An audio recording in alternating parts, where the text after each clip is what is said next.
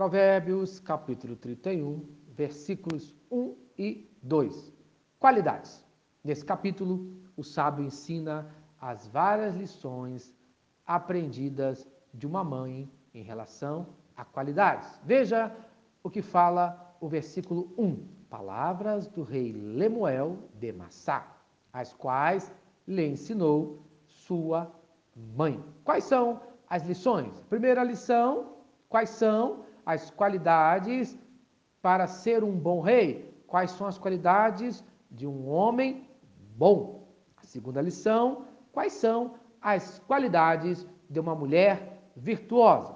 Primeira lição, as qualidades de um bom rei, dos versículos de 2 a 9. Quais são as qualidades de um bom rei? Quais são as qualidades de uma boa pessoa? Então, a primeira qualidade, tem pais piedosos, conforme fala o versículo 2: Que te direi, filho meu, ó filho do meu ventre, que te direi, ó filho dos meus votos? Isto é, um filho que foi dedicado ao Senhor Deus, mesmo antes dele nascer. Ana fez um voto quando orou pedindo um filho, conforme primeiro livro de Samuel, capítulo 1, versículo 11. E fez um voto dizendo: Ó Senhor dos exércitos, se tu deres atenção à humilhação de tua serva, te lembrares de mim e não te esqueceres de tua serva, mas lhe deres um filho, então eu o dedicarei ao Senhor por todos os dias de sua vida, e o seu cabelo e a sua barba nunca serão cortadas. Amém. Mas preste bastante atenção. Quando prometer alguma coisa para Deus, conforme fala Provérbios, capítulo 20, versículo 25, é uma armadilha consagrar algo precipitadamente e só pensar nas consequências depois que se fez o voto. Isto é, a consagração era uma promessa de oferecer um presente ao Senhor, caso ele atenda a um pedido sincero, conforme Levítico, capítulo 27, versos de 1 a 25. Mas, às vezes, esses votos eram feitos de forma precipitada e não eram cumpridos, conforme fala Eclesiastes, capítulo 5, versículos de 4 a 6. Quando você fizer um voto, cumpra-o, sem demora, pois os tolos desagradam a Deus. Cumpra o seu voto. É melhor não fazer voto do que fazer e não cumprir. Não permita que a sua boca o faça pecar. E não diga ao mensageiro de Deus: O meu voto foi um engano. Por que irritar a Deus com o que você diz e deixá-lo destruir o que você realizou?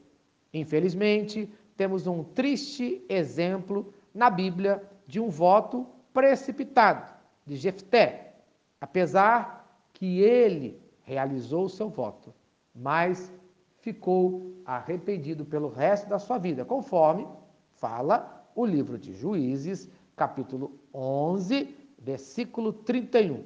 Aquele que estiver saindo da porta da minha casa ao meu encontro, quando eu retornar da vitória sobre os Amonitas, será do Senhor, e eu o oferecerei em holocausto. Veja agora o seu arrependimento ainda em Juízes, capítulo 11, versículos 34 e 35. Quando Jefté chegou à sua casa em Mispa, sua filha saiu ao seu encontro, dançando ao som de tamborins.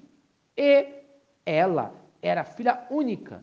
Ele não tinha outro filho ou filha. Quando a viu, rasgou suas vestes e gritou: Ah, minha filha, estou angustiado e desesperado por sua causa, pois fiz ao Senhor um voto que não posso quebrar. Isto é, naquele dia ele cumpriu o seu voto. A sua descendência acabou.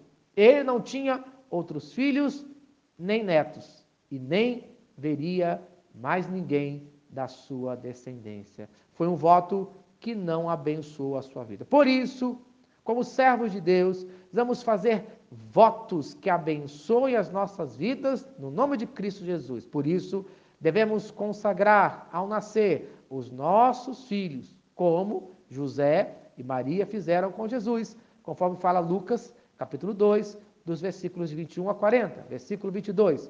Completando-se o tempo da purificação deles, de acordo com a lei de Moisés, José e Maria o levaram a Jerusalém para apresentá-lo ao Senhor.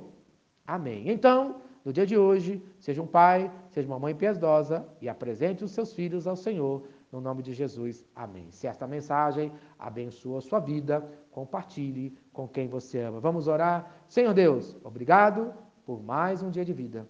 Abençoe os nossos filhos, no nome de Cristo Jesus. Amém e amém. Eu sou o pastor Eloy, sou pastor da Primeira Igreja Batista, em São Miguel Paulista, localizada na rua Arlindo Colasso, número 85, no centro de São Miguel Paulista, São Paulo. E lembre-se, Deus no controle sempre.